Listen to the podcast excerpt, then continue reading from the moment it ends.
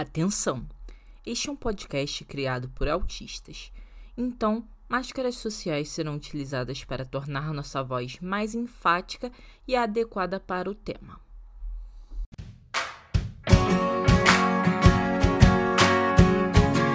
Olá, comunidade atípica, e hoje você está me ouvindo numa qualidade high definition, numa qualidade alta, numa qualidade diferenciada, ou talvez você nem note se você for hipossensível que nem eu. Acontece. Mas nós estamos na nossa primeira gravação com os microfones novos, então a gente inicia os trabalhos já no Obrigado. Eu sou a Isabela, que estamos aqui fazendo as apresentações, vocês já sabem, mas eu vou repetir sempre. O arroba é, é Bela com dois L's, Gama com dois G's, no TikTok e no Instagram. E hoje nós estamos em três aqui hoje para bater papo. Vamos falar com. Vamos falar com a Ju, que a Ju parece estar com uma cara animada hoje. Hello, galera! Estamos aqui com os microfones novos. Pra... O meu não é novo, né? Porque o meu já tem um tempão, mas estou muito feliz da gente estar tá todo mundo falando com o mesmo, com o mesmo som, né, pra vocês. Uh! Uh! É, pra quem não me conhece, eu sou arroba tipicamente underline underline nas redes sociais. Me segue lá! Vai pra Thaís agora!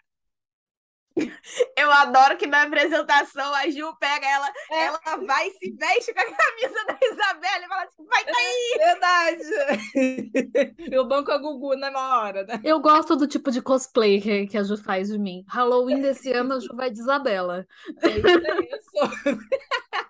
Vem, tá. Jesus. Então, gente, eu sou a Thaís, do perfil arroba arquiteta.atípica. Tô tentando ir pro TikTok, mas eu acho que eu já tô velha já, porque eu, eu vou pra lá e eu fico. Ai, eu não tenho paciência. Eu queria ter a, a alma jovem igual da Isabela, que a Isabela tem maior paciência para fazer os vídeos lá e ficam muito legais, eu não. Ah, eu também tenho preguiça de TikTok, vou te não, falar. É alma jovem, é o segredo de ser velha, porque eu sou tão velha que não tem ninguém que eu conheço no TikTok, então eu posso fazer umas merda que ninguém que eu conheço vê. Ninguém que eu conheço me segue. É, é muito estranho. Eu tenho, tipo, 800 seguidores de pessoas que eu não sei quem são porque eu não conheço ninguém que está no TikTok. Verdade. Chique, né? Eu, eu sou bem sincera, eu tô reciclando os vídeos. Se você me segue no Instagram, é a mesma coisa. É provavelmente. Ah, mas isso assim, eu acho que todo mundo faz. Ninguém, e eu digo, ninguém tem criatividade de fazer conteúdo diferente para duas redes, gente. Quem faz isso? Tá sendo pago por uma ou por outra, só pode. E quem faz isso, com é. toda certeza, não faz o que nós vamos falar aqui hoje, que hoje nós vamos falar de escola e faculdade. Quem está estudando não tem tempo para criar conteúdo para duas redes.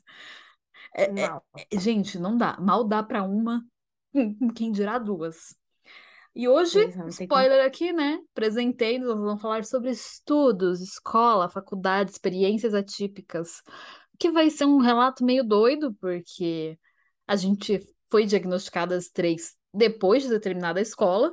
Nós somos senhoras, a gente toma chá das cinco. Mas as meninas continuarão estudando, nem todo mundo vagabundeia que nem eu. É...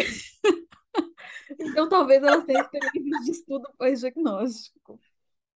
Ai, gente, essa aí foi boa. Mas assim, é Thaís, eu não sei se pra você fez diferença, mas pra mim, sinceramente. Não!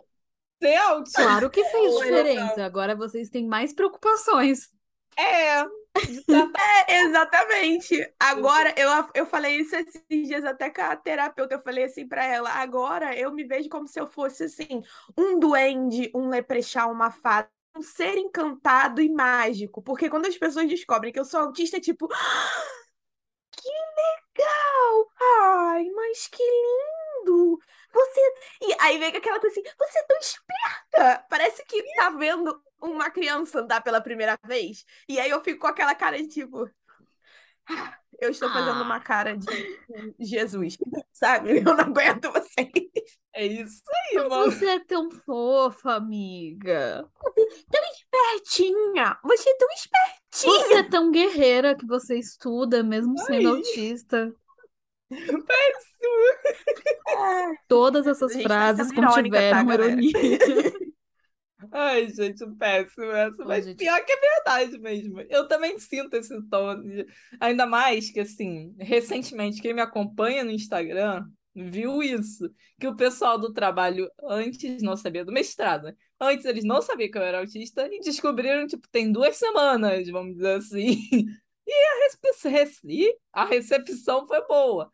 Mas eu senti também aquele tom assim caraca, você é autista! Mas a recepção não foi ruim. Foi tipo, foi uma surpresa assim, eu me senti, gente, virei um unicórnio aqui nesse lugar do.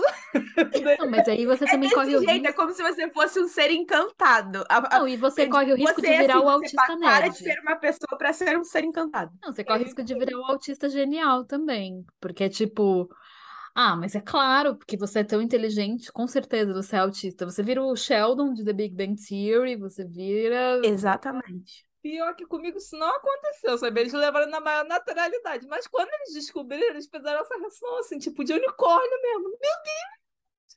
E depois ficou tipo, Ah. tudo bem. Mas isso me surpreendeu positivamente. Então, eu não considero essa parte ali ruim, sabe? Se, o- se o resultado da obra foi bom, entendeu? Vamos É. lá, né? Dá pra engolir isso aí. Sim. Mas a gente não pode começar na graduação, porque aí seria fácil. É. Depois de adulto, a vida é um pouco mais fácil. Mentira! Mentira. Você se conhece melhor depois de adulto, mas nós vamos começar puxando de antes. Das pequenas altes. Daquele momento que você fala na terapia e chora no banho. Escola. Como foi ser autista da escola sem saber que você era autista da escola? Eu fui a criança nerd. Eu fui a criança que eu citei agora há pouco da faculdade. Eu fui uma criança tão chata porque eu não sabia socializar com outras crianças, e eu não gostava de outras crianças, tem esse detalhe também. Que, ai, gente, eu vou me expor agora de formas muito escrotas. Quando eu era muito pequena, minha família tinha uma condição financeira boa, até eu ter nove anos. Depois a gente perdeu tudo e foi horrível. Fomos morar na quebrada, passar fome, etc. Mas até os nove eu era rica. E aí, a minha primeira amizade, eu tinha quatro anos. E como que eu fiz essa amizade? Era uma outra guria que sofria também muito bullying, porque eu sempre sofri muito bullying, porque eu sou esquisita. Eu aceitei isso pra minha vida. Só que eu tinha vários estojos de canetinha. E aí eu dei um dos meus estojos pra ela, fizemos amizade, ficamos amigas até eternamente. Foi basicamente isso. Eu comprei a minha primeira amizade. Eu subornei uma coleguinha para ser minha amiga e assim fiz amizades. E quando eu fui crescendo na escola, nós dávamos juntas e eu não tinha outros amigos, e assim permaneci. Eu era tão nerd, mas tão nerd que eu terminava a lição primeiro que todo mundo e ia fazer massagem no professor. Eu fazia massagem nas costas do professor, de todos os professores e professoras, até tipo quarta, quinta série. Massagem no ombro. Eu, eu era essa criança. Eu não era qualquer nerd. Eu era a nerd que terminava a lição, levava para dar visto e ficava fazendo massagem no professor. Essa é nova pra mim. Gente, aí é... Hoje em dia seria visto com outros olhos. Se meus filhos chegarem em casa falando isso, Imagina, se, se eu tenho um filho, ele chega em casa eu fiz massagem no meu professor, eu ia falar o quê? Mas eu fazia isso todos os dias. Eu era esta criatura. E era muito. Eu já comentei em alguns episódios que eu não sei puxar assunto para conhecer pessoas. Então era péssimo, porque eu não conseguia fazer amizade com os coleguinhas, porque eu terminava a lição, aí você pensa, vai conversar, vai fofocar. Não ia. Por quê? Porque não sabia puxar assunto. Aí você pensa, aula de educação física. Eu era tão, mas tão, mas tão esquisita socialmente que eu não fiz educação física durante o ensino fundamental. Eu fui retirada das aulas de educação física porque, como eu sofria bullying por não saber interagir, se eu ficasse na aula de educação física, eu era o alvo da queimada. As pessoas jogavam bola em mim. Gente, que horror! Então eu ia para psicóloga da escola, escola pública. Eu ia para psicóloga da escola ficar conversando com ela, porque eu não conseguia passei interagir com as crianças a nível de não poder estar em atividades sociais com elas. Era tipo, quando tem um professor dando uma aula, tudo bem, que tá todo mundo focado ali. Se a gente tá livre, corre Isabela. Corre, corre, se esconde pra muito longe. Caraca! Eu fui É, esta criança na isso comigo escola. também. O professor chegava a me deixar só sentada do lado dele, porque ele sabia que se eu fosse pro jogo, a galera me usava de alvo e me machucava. Aí É eu ficava tipo isso. O pior é que eu era muito boa de queimada, porque eu sou muito baixinha, era muito difícil alguém conseguir mirar tão baixo a ponto de me acertar. Então eu sempre passava por cima. Mas isso foi ensino fundamental. Ensino médio, eu me tornei uma coisa muito boa. Eu fui gótica. Eu, eu, eu era emo gótica. Eu era gótica, que eu não gosto de me chamar de de emo. Eu não gostava de música emo, nunca gostei de cine restart, eu era gótica. Então, aí eu fui para outro lado da exclusão, porque aí eu fingia que eu mesma me excluí. Tipo, não foi vocês que não quiseram fazer amizade comigo. Eu é que não quero porque vocês são estranhos. Eu sou aqui gótica com a minha maquiagem preta, completamente cobrindo o olho em cima e embaixo às seis da manhã. E eu é que não quero fazer amizade com você. Aí eu fui a garota gótica por uns anos. E assim fui parar na faculdade. Eu fui na faculdade como garota gótica. Até o primeiro ano de faculdade, eu ia de coleira e espartilho para aula de direito. Caraca, afrontosa, maluco. Caraca, imagina, a galera usando terninho e gravata. E eu de espartilho, coleira, tranquilíssima na aula de direito constitucional, anotando. E com cabelo vermelhão. Combina isso é muito autista, não é não? Que a gente tá cagando. a gente tá assim, quero e foda-se. É Autista basicamente pra isso. caralho mesmo. Nossa. As pessoas olhando, tipo, durante a minha faculdade, todo mundo achou que eu fazia publicidade. Todas as pessoas que me pararam durante a faculdade achavam que eu era da classe de publicidade e propaganda. Só que eu era de direito. As pessoas ficavam, nossa, mas você não tem cara de advogado. E eu ficava assim, O povo tudo de terninho, botinha, aquele naipe, tu lá, ó. Dominatrix lá. não, e tipo, eu fui do você não tem cara de advogado pro você não tem cara de autista, que foi, eu só troquei a frase. Ah, pronto, viu? Tá, já tava acostumada. É. Mas e você, Thaís? Já que você falou que sua infância parecia com a minha, que você também era meio alvo, Pois é, eu era escola? bastante alvo. Eu era o também, assim, durante a infância, eu era o estereótipo do autista mesmo, aquele autista que era muito bom de matemática, muito bom de física, tirava só notas boas, estava sempre como primeira da turma, mas eu não sabia falar com as pessoas direito. Inclusive, é, como a gente tinha organizado essa pauta, eu trouxe isso na terapia para conversar com ela, porque eu estava lembrando de histórias e aí eu lembrei de várias coisas e eu falei para ela que eu me dei conta de que, na verdade, na idade adulta, eu não aprendi a lidar com as pessoas. Eu apenas criei uma forma de me excluir dos lugares para não ter o trabalho, porque eu não sei como agir. Se a pessoa estava me incomodando, eu era criança que no meio da sala falava: Tia, manda o fulano calar a boca. Ou se não, quando a tia já estava cansada de ouvir, de perguntar o que, que era, porque eu estava levantando a mão, eu olhava para trás para o amiguinho e falava: Fica quieto, você está me atrapalhando. A criança com sensibilidade auditiva, né? Às vezes o nego tava só ca- co- cochichando ali, falando um negócio, passando, tirando uma dúvida, e eu tava tipo, meu Deus, eu vou morder alguém, porque eu estou fazendo muito barulho.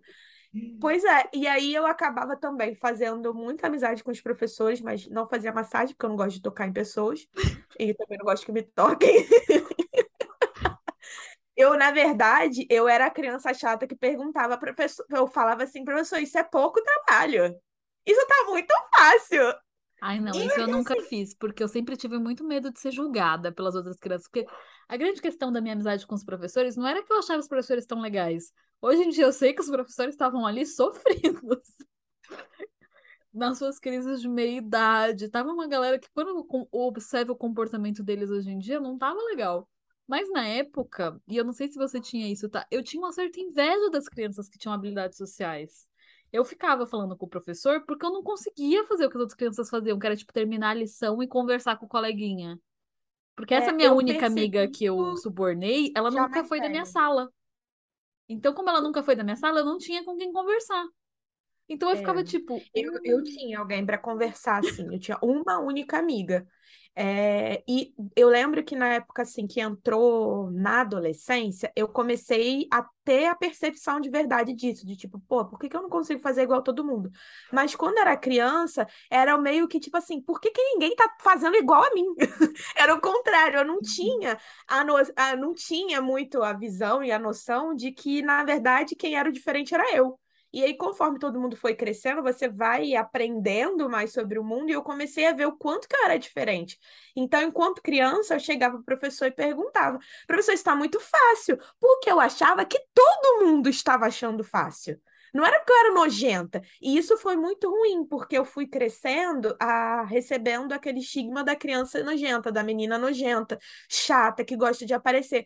Mas não era uma questão de conscientemente eu querer aparecer. É porque eu achava que todo mundo estava tendo a mesma percepção que eu, de que o trabalho estava muito fácil, que o era pouco o trabalho de casa que ele estava pass passando. Porque para mim era assim, pô, eu consegui fazer isso na aula, o trabalho de casa que ele passou, então que é Nossa, eu fazia na aula também. Casa Nossa, eu fazia muito na aula. Eu era muita pessoa que fazia na aula para poder assistir meu Exatamente. pequeno urso em paz. E, e aí ruim, por quê? Imagina, eu terminava de fazer e eu sou, eu falo pelos cotovelos, eu falava até com as paredes, então eu terminava de fazer o trabalho e começava a ficar inquieta. As pessoas às vezes têm uma percepção de que nós autistas somos muito paradões e tal, que a gente fica ali muito quietinho, mas não é. Quando a gente tá sem se, não está regulado, quando a gente está entediado, a gente quer se movimentar, a gente quer fazer Tem tipo, uma observação a ser feita nisso aqui. A Thaís desconfia fortemente de ter TDAH. Talvez a criatividade. O que vocês acham, galera? Talvez que, que vocês acham? Só o autismo dela na infância. Talvez fosse um sinal de hiperatividade, do tipo, acabou meu hiperfoco, é. me dê mais coisas para fazer, senão eu vou surtar aqui. É tipo isso. Aí eu começava, eu ia falar com o professor, eu ia lá no amiguinho. E o ruim é que a pessoa, sem qualquer nível de socialização, eu ia no amiguinho, como que eu tentava chegar para ele e falar: você tá fazendo errado. Ninguém perguntou, Thaís. É, só que eu, Thaís, criança, e ela apontava para o outro coleguinha que ele estava fazendo errado, um negócio que eu já tinha aprendido. Porque para mim era algo óbvio. Até hoje, muitas vezes eu vejo as pessoas fazendo coisas e eu vou corrigir e depois eu fico, não, é óbvio para mim. Não, eu aprendi na marra. Mas enquanto era criança, eu não tinha noção nenhuma. A gente vai adquirindo, né? A gente demora um pouquinho, mas a gente adquire um pouco. Eu digo um pouco porque algumas são muito difíceis para a gente entender, vamos combinar. E aí eu chegava e falava assim, corrigia a pessoa, e isso foi me é, construindo essa imagem de criança nojenta.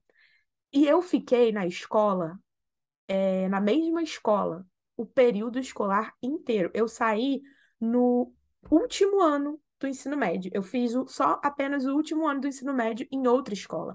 Ou seja, eu tive aquele mesmo grupo de pessoas acompanhando. Então, eles estavam comigo quando eu era criança chata, eu virei adolescente. E aí sofri bullying, porque todo mundo imaginava que eu era chata, mesmo eu estando começando a aprender que eu tinha que ficar calada e não dizer para os outros que estava ficando errado. Só que aí é aquele tipo de coisa, você tenta se defender, né? Você tenta criar meio que um escudo para você não sofrer.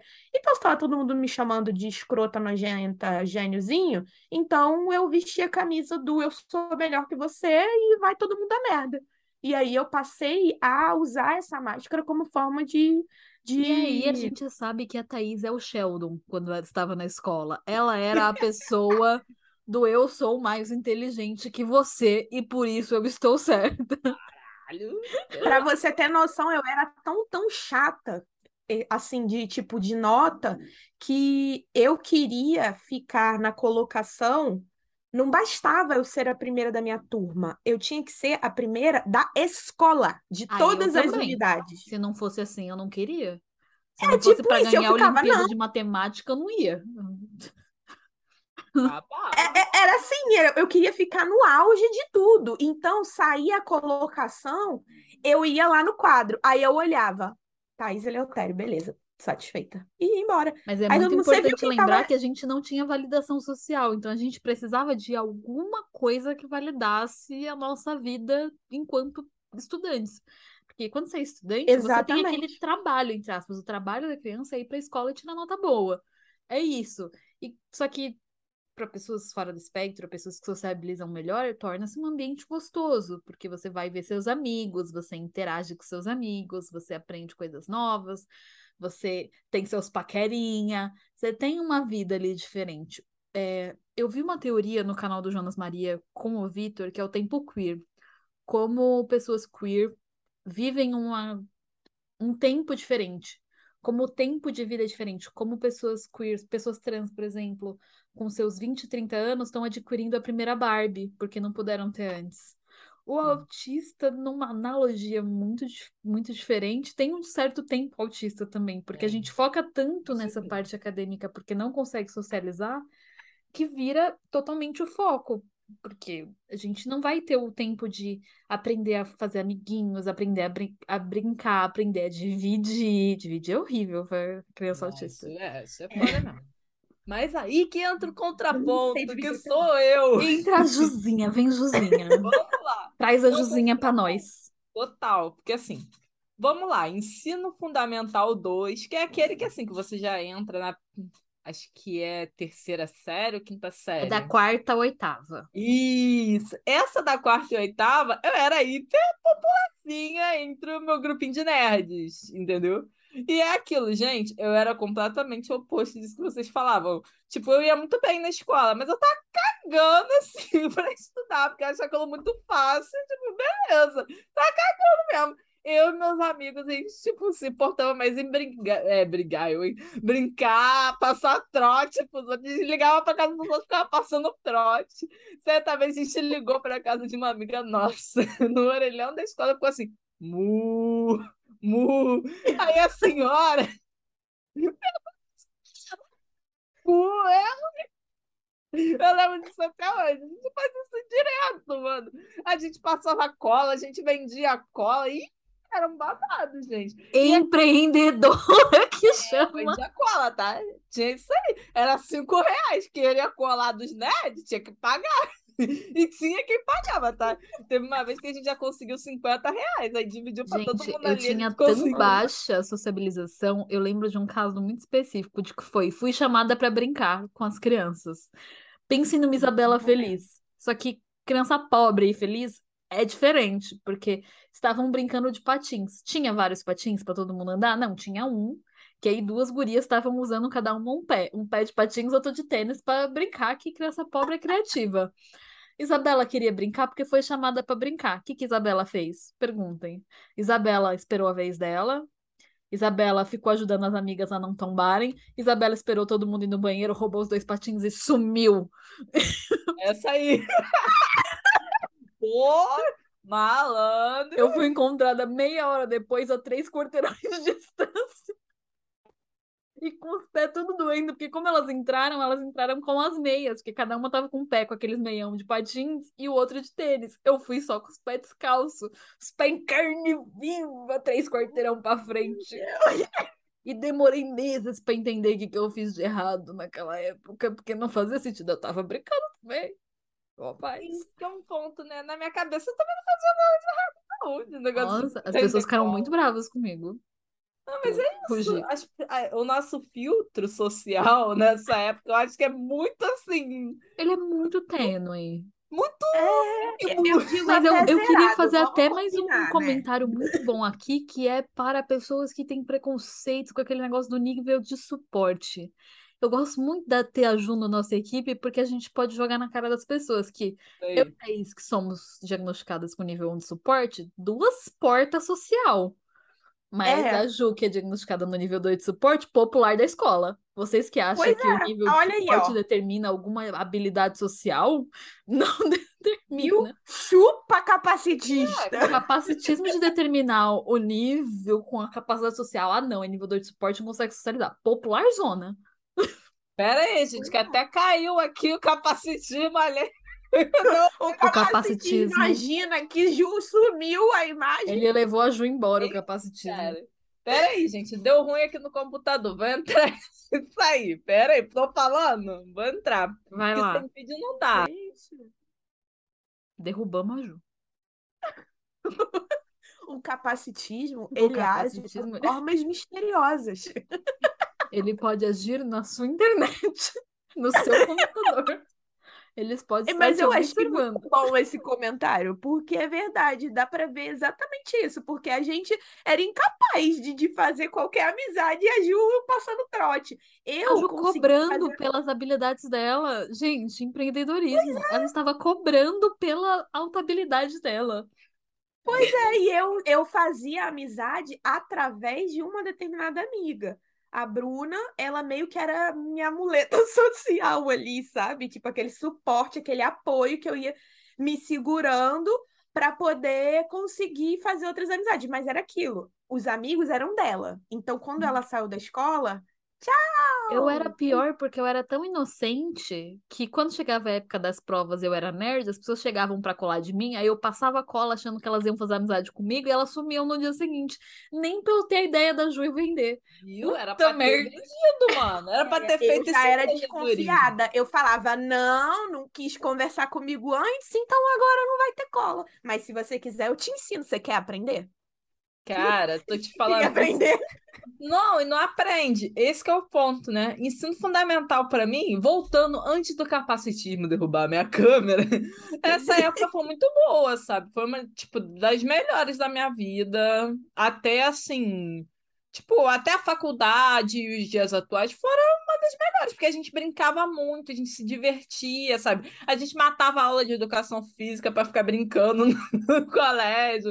Entendeu? Era mó rolê. Tipo, Cara, eu não gostava dos legal. professores. Não, Cara, é tudo errado. Eu não gostava dos professores do ensino fundamental, mas, tipo, ah, eu adorava os meus amigos. E até hoje eu guardo um desses amigos, que é o Yuri. A gente se conheceu naquela época e estamos até hoje assim. E não mudou nada. E, cara, quando a gente Pois é, senta pra lembrar. palmas. Tô te falando, quando a gente senta pra lembrar desses negócios, a gente fica rindo por hora, entendeu? Que a gente era horrível, gente. A gente era Não, péssimo, Eu assim, era uma meba nesse quesito e tem uma história que eu quero contar pra gente encerrar a parte de escola, que ela é uma história muito boa, que foi o dia que, por minha causa, a polícia apareceu na escola. Oh, Ah, ai, meu Deus, perfeito, perfeita a finalização. Manda, vai. Vamos. Eu fa- aprendi na aula de matemática na quarta série a fazer conta de cabeça. Era conta de multiplicação com um número ou dois na chave, aquela bonitinha que é tipo um quadradinho, dois números em cima, dois números embaixo, xizinho, você vai indo. Aprendi a fazer isso de cabeça. Sei hoje em dia? Não, mas na época eu sabia. É, eu aprendi isso. E a professora de matemática odiou esse fato, porque ela achou que eu tinha copiado de alguém. Porque só tinha as respostas no meu caderno, não tinha conta. A partir do momento que eu não precisei dar conta, não tinha conta. Aí ela falou: você precisa fazer as contas. Eu falei: tá bom. Ela falou: copia do quadro as contas, senão não vai valer sua nota. Eu falei: tá bom. Fui lá copiar. Mas ela ficou tão brava pelo fato de eu ter feito as contas de cabeça, porque eu provei pra ela que eu tinha feito de cabeça. Tipo, ela me questionou e eu fui explicando o que, que eu tinha feito na minha cabeça. E ela ficou muito brava comigo que na hora de formar a fila, quem estudou em escola pública lembra que a filinha era por ordem de tamanho e claramente eu era a primeira porque eu tenho o tamanho de uma ervilha. Também. Ela me pegou pelo braço e me lançou contra a parede no meu local da fila. Com um vergão no meu braço. Nessa época eu pesava 18 quilos. Eu tava na quarta série, eu lembro o meu peso, eu pesava 18 quilos. Eu era um- uma varetinha Nojento. pequenininha. Desci a escada, bem tranquila, serena. Peguei o orelhão, liguei 9090 pra minha mãe. Falei, mãe, a professora me bateu. Minha mãe, o que que aconteceu? Eu expliquei. Minha mãe é muito calma. Minha mãe é menor do que eu. Fato interessante, minha mãe tem menos que 1,50. E é uma baixinha nordestina diagnosticada com bipolaridade que não acredita no próprio diagnóstico, então ela não toma medicação. Minha mãe saiu de casa, foi até o posto policial mais próximo, falou: preciso de uma viatura porque a professora bateu na minha filha. Caraca. Falaram, não tem, senhora. A senhora vai ter que resolver isso depois, é, faz um boletim. Aí minha mãe virou e falou assim: tá bom, pode deixar. Então, vocês me buscam depois? Aí os policiais ficaram assim: como assim, senhora? É, não é Uber. Na época não existia Uber, mas tipo, não é táxi. Ela falou: não, porque eu vou na frente, mato ela e vocês me buscam. Eu fico lá esperando. Pode ser? Porque assim, Minha eu tô aqui. Não, eu tô aqui chamando pra vocês vocês não querem ir? Tranquilo, eu vou na frente, eu mato e eu espero lá. Pode ser? Não, senhora, peraí, senhora. Nesse momento surgiram três viaturas para acompanhar minha mãe. Só que nesse momento minha mãe queria ir de viatura? Não, ela foi a pé com três viaturas é, andando devagarinho na rua do lado dela. Uma puta ladeira até a minha escola, minha mãe a pé e três viaturas do lado dela, senhora. Senhora, volta aqui, senhora. Só que não era minha entrevista, era a polícia tentando ir atrás dela. Ok, chegou lá, minha mãe queria matar a professora com todas as letras. A diretora da escola falando, pelo amor de Deus, não faça boletim de ocorrência, vamos responder, resolver aqui. Minha mãe, não. Agora só tem uma forma de resolver. Ou a gente vai pra delegacia ou eu mato ela. São as duas opções que eu te dou. É, são essas. ok. Meus pais já eram separados nessa época. Então fomos todos pra delegacia. Foi todo mundo pra delegacia. De camburão. Fomos todos. As três viaturas foram usadas fiz exame de corpo de delito, fiquei lá na bibliotequinha da delegacia. Eu achei mó legal, que a delegacia tinha uma biblioteca infantil, era mó bom. Corta para meus pais eram separados e chegou meu pai na delegacia. Hum. Imagem, descrição visual de meu pai, já que descreve minha mãe. Minha mãe, 1,48 de altura, nordestina, tal. Meu pai, 1,98 de altura, branco, do olho verde, careca e que gosta de usar roupas semelhantes a um profissional do jogo do bicho, ou seja, camisas floridas abertas mostrando o pelo do peito e muitas correntes de ouro. Chega meu pai, vocês acham que meu pai claramente vai ser a voz da razão. Quando minha mãe já está calma, eu já passei pelo exame de delito, chega meu pai na delegacia falando: "Traz ela aqui que eu vou matar ela". Gente, essa mulher sofreu muitas ameaças nesse dia. E aí nós descobrimos, Ai. fizemos boletim, fez todo o procedimento. Foi um BO, a mulher foi afastada. Corta-se para o dia seguinte, eu fui pra escola. Porra, eu tinha um celular, eu fui pro dia seguinte pra escola, gente, tranquila. Você é errada eu... não sou eu, querida. É verdade, né? Eu tinha um celularzinho Nokia azul nessa época, aquele Nokia azul. Sem crédito, óbvio. Todos os meus coleguinhas eram maltratados por essa professora em específico e pediram para ligar para minha mãe 9090 pelo meu celular para agradecer a minha mãe por tirar a professora amada da escola. Caraca!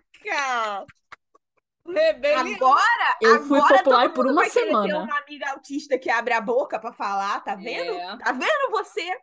Cara, e isso aí que você falou, Thaís, isso é importante, porque minha mãe também tem meio que uma. Não história de camburão. Eu tenho camburões. Um negócio desse deu ser a única a contar. Porque na, no, antes do Fundamental 2, no Fundamental 1 ainda, tinha uma professora lá que o seguinte, tratava as crianças muito bem na frente do Spar, né? Aí o Spar virava as costas, o que acontecia? Tratava a gente abaixo do cachorro. Aí eu peguei e falei isso pra minha mãe, assim, minha mãe falou, ai, fulana de tal é tão boazinha. Eu falei, boazinha? Ela, assim, vocês viram as costas, ela trata a gente super mal. Ela faz XYZ. Minha mãe me ensinou da escola. Porque será, né? Porque a criança autista é a única que fala, entendeu? Ela não fica caladinha, entendeu? A é, super sinceridade, ela é um mecanismo de defesa. Pois é, é bom pro pai e pra mãe, porque pode ter certeza, se a gente abriu a boca e falou, é verdade. Uma, assim, não, também não deu polícia, não chega nem aos pés Ai, dessa gente, história. essa história da polícia é não, é muito é boa. Eu conto pra todo mundo. Vamos combinar, é maravilhosa. Eu, eu, eu tirei foto, porque eu falei para minha mãe que a, as condições que estavam lá do banheiro e tal, e sempre pediam é, no início do ano papel higiênico, aquelas, aquelas coisas, né, de padrão. E aí eu fui falei para minha mãe que, olha, é mentira, porque no banheiro não tem nada disso. Só tem um sabonete lá, sabe aquele, aquele sabonete que já virou uma água no porta-sabonete, uma toalha podre pra gente secar a mão e às vezes não tem papel higiênico. Aí minha mãe tira foto. Nessa época eu já tinha celular, já era maiorzinho, eu tirei foto. E aí minha mãe foi conversar com a diretoria. A diretoria foi, não, não acreditou. Minha mãe, ah, é? então tá bom. Olha essa foto aqui. Reconhece esse banheiro? Caramba. Aí a pessoa foi com a cara no chão. Então, tá vendo? A criança autista foi lá avisar, ninguém acreditou. Aí depois disso botaram até aquele breguetinho assim de puxar papel, sabe? Não botaram mais pano. Era o que devia ser feito. Thaís, você falou negócio de banheiro. Se impressionaram com higiene depois disso, porque, gente, toalhinha em escola não é higiênico. Ah, 500 é crianças pôr na mão na toalhinha. Nojento. Não, mas vamos combinar. É só história bizarra. A minha irmã também falou para minha mãe, porque ela. A, a minha mãe perguntou para minha irmã onde que tava o negócio de escova de dente. Aí a minha irmã foi falou: é, fica todo, tudo no potinho da tia.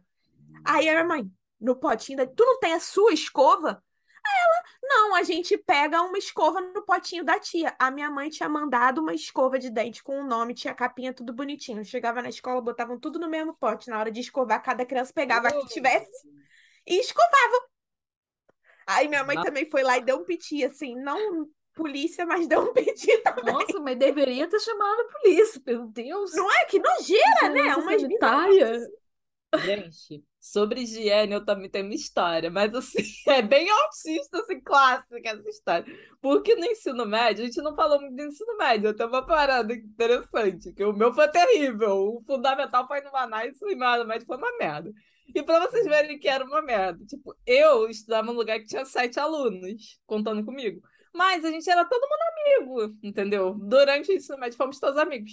E, tipo, eu e as meninas, a gente era, tipo, tão excluída do restante da escola. Eu sempre caí nesses grupos, assim, da galera excluída. Sabe onde que a gente tomava os nossos lanchinhos? No banheiro. E eu Meu Deus do céu. Banheiro. Ah, que gente. Como é que com aquele cheiro de merda, de xixi, banheiro de escola toda. É. Ai, Jesus. No ensino médio eu consegui a proeza de eu era amiga dos professores, eu fiz massagem em professores a vida inteira. Então, no ensino médio, eu ganhei a proeza de fazer amizade com o professor da sala de leitura. Então, eu passava meus intervalos na biblioteca da escola, lendo livros. E eu ganhei, nossa, isso foi épico, criança top. Eu ganhei o privilégio de ler os livros da sessão dos professores. Então eu li uns livros. Menina, eu com 13 anos estava lendo Eu, Cristiane F., 13 anos, drogada e prostituída. Eu com 13 anos. Adorei. Adorando. Gente, maravilhoso. Olha só, gente. Ah, não, mas a gente não falou mesmo do ensino médio. Eu tenho uma história muito autista no ensino médio, que essa não deu polícia, mas deu minha mãe querendo dar na cara do diretor é, que foi o que resultou na minha saída do ensino médio, porque eu fui ameaçada de morte. Todo mundo agora volta para a história do namorado da Thaís que não defendeu ela quando ela foi ameaçada de morte. Isso, exatamente. É Vocês lembram dessa? Então, essa história, eu fui lá e falei para o diretor. O diretor veio querendo contar o que estava acontecendo. Não, não, não, não, não. Peraí. Não é nada disso que você está falando, você está falando tudo errado. Ou seja, voltou a minha, minha infância todinha, eu dizendo para todo mundo que estava todo mundo errado, eu voltei ali na, na adolescência, porque o cara estava lá, ah, não sei o que, vai, bate em mim então, se você é muito homem, tá ameaçando mulher e não sei o que. E aí eu falei, não, não, não, não foi isso que aconteceu. o que aconteceu foi isso daqui, ele falou isso, aí eu falei isso para ele, porque essa é a alma do autista, entendeu? A gente não só conta o que o outro fez, a gente também conta com detalhes que a gente fez. É preciosismo de detalhes. É, é, tipo assim, ó, ele fez de merda, mas eu também fiz essa daqui, ó. Viu? É, foi isso que aconteceu. Era essa a mecânica.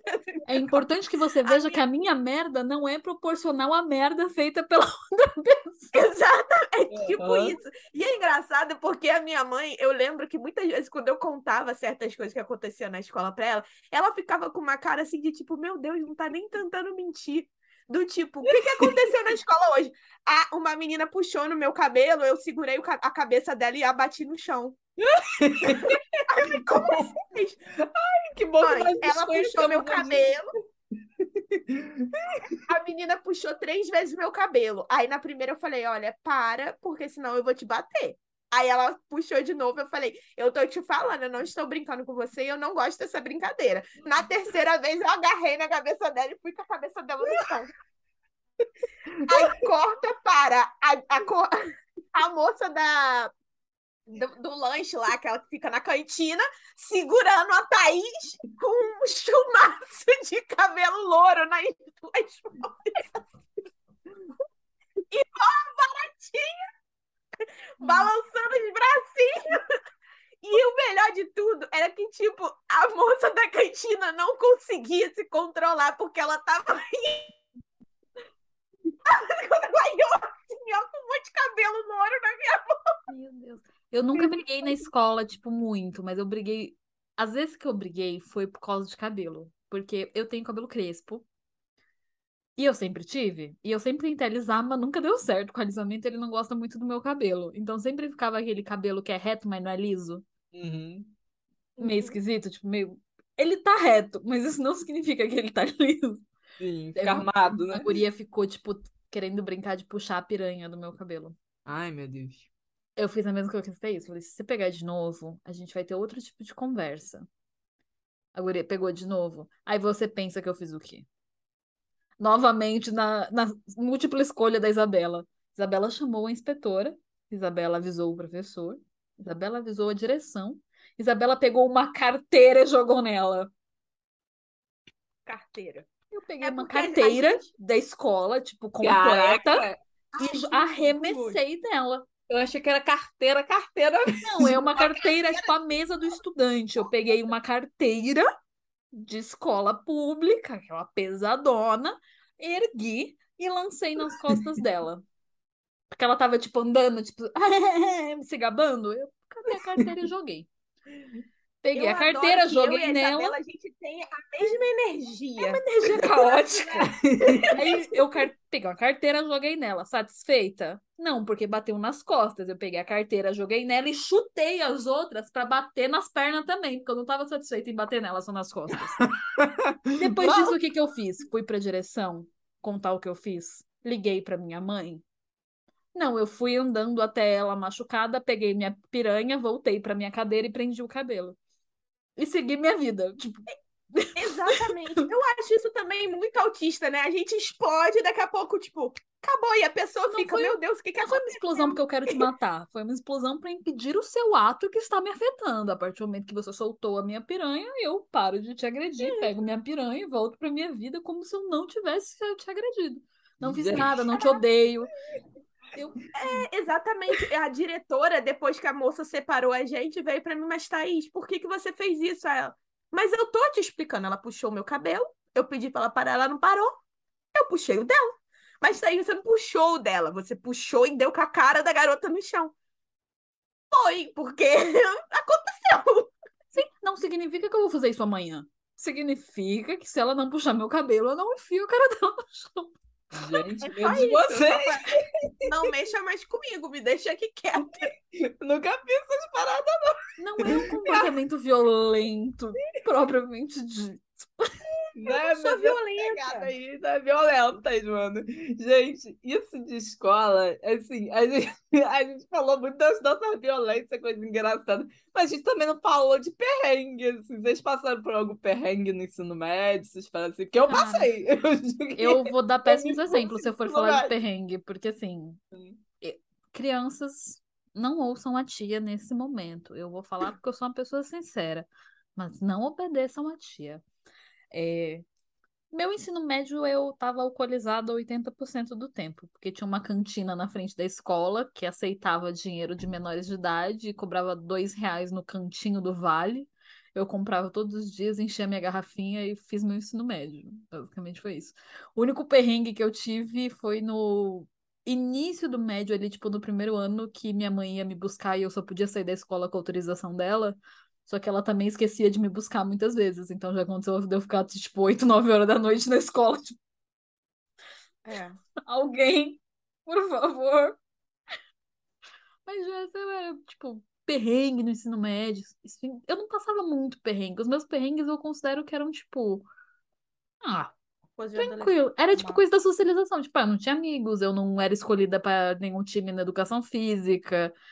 Eh, todo mundo esquecia de mim nos trabalhos em grupo. Era tipo, passe desapercebida, pegue seu ingresso comigo. É basicamente isso. Aí, como eu também estava alcoolizada, eu não ligava muito. Porque foi uma época que eu não recomendo que me imitem, porque foi esquisito e eu gastei dinheiro que eu não devia. Mas eu poderia ter comprado tanta coisa. Mas é isso. É, Teve perrengue, tá? foi tipo assim, é, por conta de ter essa dificuldade de socialização, eu acabava tendo, é, só conseguindo socializar com pessoas que eram no mesmo nível de sinceridade e grosseria que eu. E na maior parte das vezes, quando você é uma mulher que é super sincera e grossa, isso significa que você está sendo masculina, né? Eu já contei isso, já falei sobre isso em outro episódio, como muitas vezes eu fal falavam para mim que eu era quase homem. Então, eu socializava muito com os meninos, me dava muito bem com eles. Só que tinha um detalhe: quando a gente entra no ensino médio, aquela época dos hormônios e tal, os meninos viam aquilo como uma deixa para a Thaisa Piranha. Ela só anda com um homem, ela só tá no meio de homem, ela é muito dada, muito piranha, mas não era. Entendeu? Eu era dada normal, adolescente, só dava uns beijinhos e tal, mas nada saía fazendo estripulia pelada no meio da rua. Não era isso, entendeu? Era coisa normal de adolescente. Saudável, sabe? Dava uns beijinhos e tá tudo certo. Namorava e tal. Beleza. Só que os meninos me viam dessa forma e por conta de ser autista, eu não percebia. E isso me colocava em situações que eram um pouco complicadas, que eu só percebia do tipo, se a pessoa ia, opa, passou a mão na minha bunda e falava, oh, que porra é essa? Não, pera lá, a gente não tem essas intimidades. E aí a pessoa ficava, ih, tá de frescura. Não era, do tipo, eu não tinha lido aquela mensagem que ele estava passando. Era por isso que eu gostava tanto da aparência mais gótica, trevosona, o olho preto, a roupa, maquiagem pesada, a roupa pesada. Era um tipo de proteção, porque foi a época também que eu comecei a ganhar corpo, ficar bonitona, e tipo. Só que ser roqueira gótica trevosa te protege um pouco quando você está fora do ambiente onde isso é legal. Então, como todo mundo me achava Pois é. esquisita, eu ficava protegida. Mas agora vamos ouvir perrengues legais, porque pela fala da Ju, ao citar esse tema, ela passou perrengues mais divertidos do que os nossos. Divertido. Ah, você deu risada. Eu, Não, eu li pela sua risada. É rindo de nervoso, porque assim, Ai, meu esse Deus. colégio que eu fui, eles, tipo, eles eram muito pesados no, na pressão que eles colocavam na gente. Tipo, eles falavam que a gente, com, se liga, 14 para 15 anos, tinha que se preocupar com aposentadoria, tá ligado? Minha mãe parou na diretoria por causa disso. Minha mãe era doida pra me eles tirar dessa estavam certos, porque a reforma da Previdência fez com que a gente nunca mais se aposente. Tivesse pensado. Babada, já é uma a Isa se aposenta hoje em dia. Mas aí tá. Gente, esse colégio era terrível. Minha mãe foi parar na direção por causa disso. Arruma barraco lá. As crianças ainda, vocês estão tratando eles de uma forma, muita pressão, que não sei o quê. E eles botavam um negócio na nossa cabeça que, tipo, olha, autista literal, gente. Eles falavam que a gente ia morrer se não passasse no vestibular. Aí eu imaginava que, caralho, se eu não passasse o troço, acabou pra mim. Pegou a nota do Enem, tirou 300, não vai dar pra passar na faculdade, faleceu no mesmo dia, abraçada com a prova. Gente, é, eu jurava que ia acontecer uma parada dessa. Então, aí por isso que deu.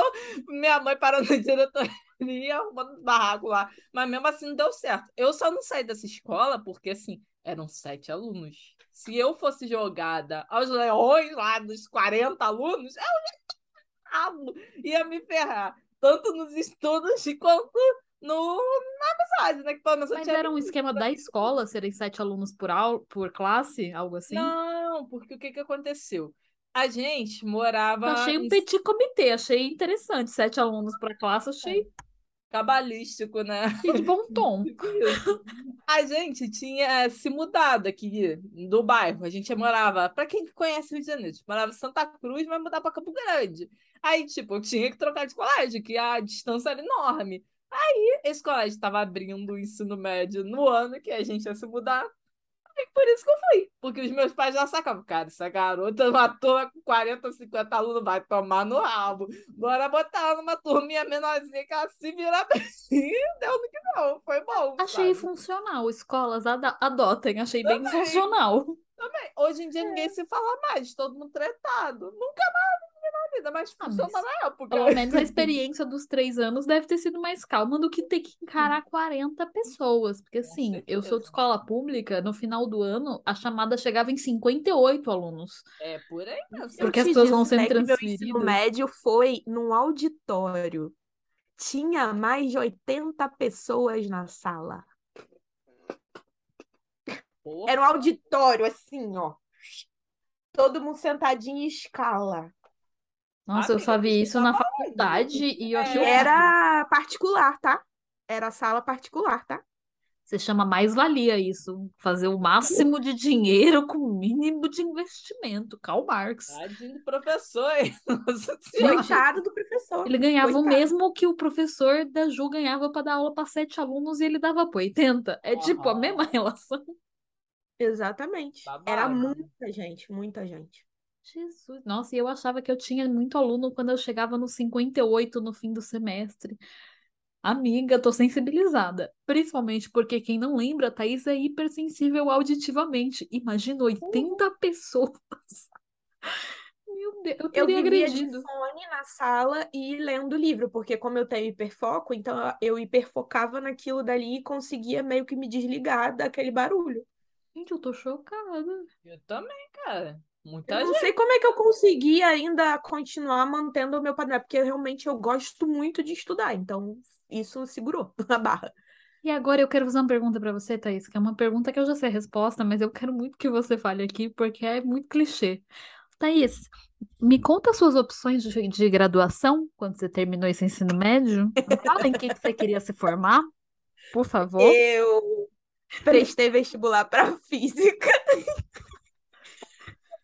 Jesus. Eu ia me inscrever em engenharia civil. E aí eu fui fiz arquitetura. Foi isso. Thaís tinha hiperfoco em exatas, gente. Ela queria fazer matemática, física, essas coisas esquisitas que ninguém faz. Passei para física, só não fui. O estereótipo do autista é estereótipo. É, eu ia ser o Sheldon. Se eu tivesse feito física, eu ia ser o Sheldon, com certeza. Nossa, Eu você com certeza seria teórica. física teórica e você seria o Sheldon. Ainda dá tempo. Tá merda, enfiou essa ideia, não enfia essa ideia na minha cabeça, não, porque eu. Ai, Jesus. Imagina, Eu- estudando teoria das cordas. Babado. A chata, eu ia virar o Sheldon, porque eu ia virar palestrinha, eu ia querer dar palestra Não, e imagina a Thaís em física, com essa mania dela de corrigir o povo quando tá fazendo coisa errada. Em matemática, ou tá certo ou tá errado. Verdade. Imagina a Thaís olhando isso, tá errado. Tipo, o Sheldon mesmo, quando Pois ele é. entrava numa sala e via uma lousa e a conta tava errada, que ele batia o olho e falava, isso tá errado, seguir a vida. E Tá aí. eu, Olhava, isso tá errado, segue a vida. E Ainda não bem que eu fiz arquitetura, né? E eu faço isso com a planta dos outros. É, o bom é que esse é um lado bom, você conseguiu humanizar o seu dom, porque agora você consegue pegar o seu dom de exatas e torná-lo. Teve que misturar uma socialização nele, que você tem que ouvir a necessidade da pessoa e transformar isso num projeto. É exatamente isso, foi bom. Inclusive, o fato de ter ido para a faculdade de arquitetura, feito design de interiores também, isso me ajudou muito no lado da socialização, porque eu tive que aprender. Mas era aquele negócio, estava ensinando a aula de briefing lá, que é o nome que a gente dá para o escopo que a gente monta do projeto, eu ficava assim, vidrada, eu queria entender exatamente a mecânica. Então, eu tenho um passo a passo direitinho. Aí, se o cliente fura meu passo a passo, desembola ali, eu já fico doida. Eu já fico tendo troço, assim, chega a me dar uma dor em cima do olho quando o cliente quer fazer as coisas fora da hora. Mas foi de boa pra você a sociabilização na faculdade? Tipo, você conseguiu fazer amigos na faculdade, ir pro bar, ser, ser uma jovem? Eu, assim, eu já tava namorando na época com o Gabriel. Então, socialização de bar e tal, eu nunca gostei de barulho. Então, durante a não, adolescência né? e início da vida adulta, como eu não, não sabia o que estava acontecendo, por que que eu ficava tão irritada, eu simplesmente falei, não vou. Hoje em dia eu vou porque eu já sei como controlar, né? Bota abafador e tal. Então, eu não ia porque eu me sentia incomodada. Eu também não fazia questão de fazer amizade. Eu não ia por isso aí, porque eu não gostava daquelas pessoas falarem, eu vou me misturar com esse povo que vomita a torta direita. Vai pra lá, maluco. Aí eu fazia, olha só, eu tinha um grupinho de amigos que aí o, o- tipo, a nossa diversão era sair da faculdade, comprar um milkshake, tomar e ir embora, cada um pro seu canto. Mas você fez faculdade pública ou privada? Tá. Privada, com fiéis, porque eu sou pobre. E Somos duas. fiéis. Também fiz. A É, minha é também nóis. foi privada, gente. Gente, a Ju, pipa- agora conta você também. Como que você escolheu o seu curso? Fale sobre sua É. graduação. Porque a Thaís também é uma pessoa nerd. A Thaís, a Ju também é uma pessoa nerd nesse quesito. Ju também pegou um hiperfoco ali do ensino médio e falou: vamos continuar com isso aqui pelo resto da vida. Gente, mas assim, eu sempre quis ser cientista, como eu já falei aqui. Mas foi um rolê no ensino médio. Assim, ensino médio eu me achava, tipo assim, muito burra. Porque eu achava aquilo muito difícil. Mas não é que eu era burra, tá entendendo? A questão é que os professores eram terríveis, assim, era muita pressão, muita coisa acontecendo ali que não tinha nada a ver comigo. E é aquilo, para quem não sabe, o diagnóstico de altas habilidades vai, vai muito, explica muito isso aí que aconteceu comigo. Você é muito bom em muita coisa assim específica, mas você também pode ser uma merda no que você não é bom, entendeu? E é justamente isso que vai acontecer comigo. Tipo, eu era muito, mas muito bom em biológicas, em exato, em exato não, em humanas, assim, tipo história, geografia, e, e gramática também. Eu sempre gostei de gramática, porque é regrinhas. Né? Mas aí é. chegava é. redação, literatura, matemática, física. Aí, física, Thaís. Eu era boa. Essas paradas assim, eu ficava, caralho, fudeu, não sei nada, entendeu? Eu era muito ruim nesses negócios. A gente, gente. devia ter estudado as três juntas, que ia dar pra colar certinho, dava pra dividir as matérias. Verdade, ia mesmo, ia, ia dar, certinho pra colar Caraca, de boa. É verdade, mano, ia fazer um combinado ali. Mas aí, beleza. Pensando nisso, nesse fato aí que eu me achava muito burra, eu penso assim, maluco, qual será? Que eles falam que a gente tinha que passar na senão a gente ia morrer, né? Qual será a menor nota do Enem? Meu curso com a menor nota de corte. Pô, vou fazer biblioteconomia, porque a menor nota do Enem vai aí, ó, não vou morrer. Garantir sobrevivência, depois a gente pensa no resto. Mó tempão que eu fazer biblioteconomia. O mundo Aí, acaba hoje, Ju. O que, que você leva? Eu levo o livro do Enem quando morrer depois. é isso aí. Mas, cara, minha mãe, que já tinha catado assim, Juliana, esses cursos aí que tu tá escolhendo não tem nada a ver com você. Você tá fazendo por, sei lá, tá escolhendo por sabe-se Deus o quê, entendeu? Aí ela pegou e falou como falou, cara, você fala de biologia, você fica o dia inteiro falando sobre biologia, explicando a gente para biologia. Eu super acho que você tinha que fazer biologia. Sabe aquilo assim, você ouvir de uma outra pessoa. Aí você falou, tá você... bom, mãe. Cara, é, você ouvir de outra pessoa o que você já sabe, mas assim, de uma outra forma, sabe? Tipo, aquilo ali era o que eu precisava escutar para eu ter certeza que tudo que eu tava pensando ali tava muito cagado, entendeu? E minha irmã, minha irmã fez faculdade pública, ela fez o ERJ. Ela sempre falava, Juliana, não tem nada a ver esse negócio aí que eles falavam. Para você seria até melhor fazer privada mesmo, porque tu não vai morrer. e, entendeu? É melhor pra você. Aí eu peguei, tipo, eu tinha chegado até. Eu não passei neném, gente. Aí eu tinha chegado até a fazer. É... Ai, eu tinha chegado a fazer aquele negócio que faz depois do ensino médio, pré-vestibular. Eu fiz 10 meses pré-vestibular. Só que assim, ai não, mano. Cansei desse troço. Vou lá para minha biologia meu, vou ser feliz. Aí peguei e fiz. Só que antes de concluir, eu fiquei entre biologia, história e geografia. Mas eu acredito que eu juro para vocês, eu ainda vou fazer história em algum momento da minha vida. Porque eu amo história. É isso. Se eu não fizesse Faz um mestradinho. Faz um mestradinho. Oi? Depois que você terminar é. seu doutorado, essas coisas, faz um mestradinho em história. Aí já não sei, mas uma graduação acho que rola. Ah, não, graduação é quatro anos, amiga. O mestradinho é dois. Você faz ali bonitão mó rolê, né, amiga? É tipo isso. Mas vamos pensar, né, sobre. E vocês, mas e como foi? Não, mas agora eu quero saber mais coisas. Você acha que você vai me contar isso e eu vou ficar satisfeita? Você acha que você vai falar, ai, fiquei em dúvida eu aí. a Isabela aqui de novo, né? né? Tenta... Não, é que, eu, eu estou no meu cargo porque eu faço indagações importantes. Agora você não vai me contar só isso. Eu não vou aceitar. Você vai me contar sobre as suas amizades de faculdade. Ah, você faculdade vai... foi legal. Ah, vamos, vamos a fundo aí, me conta suas amizades de faculdade, seus rolês de universitário. Você estudava de manhã ou de noite, que isso é importante para a socialização do ser humano. O ser humano da noite é alcoólatra, da manhã tomar milkshake. Então, Tem uma diferença. É, é da noite. Aí. A galera saía para beber e eu saía para tomar milkshake. A Thaís já estava errada nesse quesito, mas e você? Você vai eu me contar mais casa, detalhes. Eu, eu, sou do, eu sou do apoio a beber em casa, sabe? Tipo, de pijama sentada na sala. Eu gosto de, desse tipo. Melhor coisa. A minha mãe falava isso. Eu sempre tive autorização de levar os meus amiguinhos pra ficar. Em... É que eu não tinha muitos, mas eu tinha autorização pra levá-los em casa pra beber, porque ela falava: prefiro em casa, que se É, minha passa mãe- mal, tá aí. Minha mãe se falou isso aí. É, quer fazer festa, mas faça em casa. Aí a gente sempre fazia festa em casa. Aí vamos voltar pra faculdade. Inclusive, só um adendo. É, aguardando a festa na casa da Ju, porque tem piscina. É essa a meta do Atípicas. Pois é. A reunião de fim de É ano do isso. Atípicas vai ser.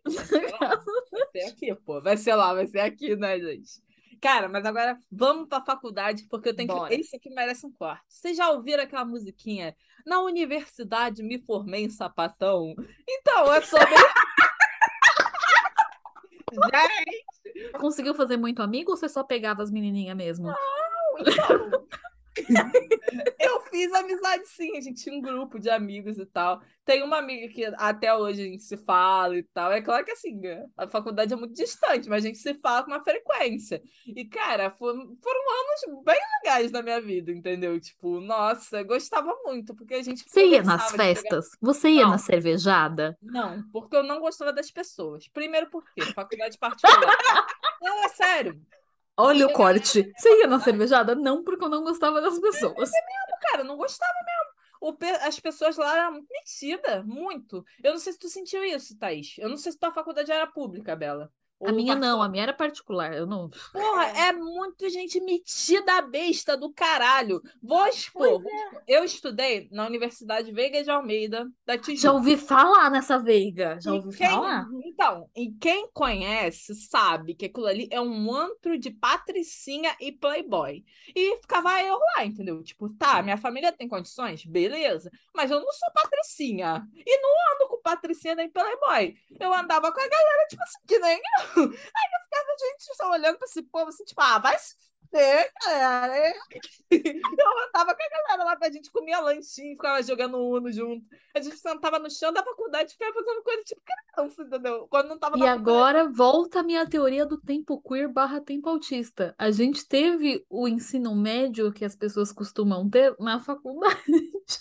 Gente, Essa fase onde a socialização é um pouco hoje. mais fluida veio depois. Exatamente. Pior que é até mesmo, hoje, mesmo assim, eu não tendo tido tanta socialização na faculdade por. es- Eu, eu vejo até por escolha mesmo. é, Foi muito mais do que foi no ensino médio. O ensino médio foi muito pior. Mil Hum. vezes pior. Sobre minha graduação, eu fiz direito, né? Eu sou advogada, e eu fiz direito por um simples objetivo de que é muito bom poder falar que as pessoas estão certas ou erradas. Existe uma regra na sociedade. Direito nada mais é do que você saber as regras para existir. Você Ou sabe seja, lei. perfeito para o autista. Exatamente, Saber você sabe lei. Se- Qualquer situação, é legis... tudo é legislado aqui no Brasil. A gente tem mais de 10 mil leis no nosso ordenamento. É tipo um dos países com mais leis no mundo. Tudo a gente tem lei. Você sabia que a plaquinha do elevador é uma lei que obriga até aquela plaquinha para você olhar se o elevador tá no andar? É É uma lei. É Alguns, obrigação. inclusive, tá escrito embaixo. né? Ah, Você tem leis que regem a sociedade. Então, tipo, para mim era muito agradável a ideia de existir isso e eu queria saber elas. Era isso. Óbvio que quando eu entrei na faculdade eu pensava em ser criminalista pelo, pelo glamour das séries criminais. Tive uma aula de direito penal e desisti no mesmo dia. Foi horrível. É, mas eu já sabia que eu queria desde criança, porque a ideia de lidar. Eu não queria nada com matemática. Eu queria algo. Eu sempre gostei de literatura, interpretação de texto. Eu pensei em história, mas eu não queria ser pobre. Desculpa, gente. É, a, a realidade dos professores no Brasil é difícil. Não que eu ganhe mais com professor hoje em dia, mas a ilusão que eu tinha era essa. Eu achava. Hoje em dia eu tenho outra visão, mas quando eu fiz o vestibular eu achava que tinha pouco campo para quem fazia história, que quem fazia história virava professor. Porque eu só conhecia gente que fez história que virou professor. Eu não queria ser professora de história, então eu não fiz história. Fui fazer direito. Desisti do direito penal. Eu quis fazer faculdade particular, especificamente porque na época que eu estava fazendo vestibular tinham muitas greves nas públicas. E eu tinha pavor de greve. Eu também, tenho um primo que fez USP, que ele demorou sete anos para fazer direito, que são cinco, porque as greves interferiam, foram muitas greves.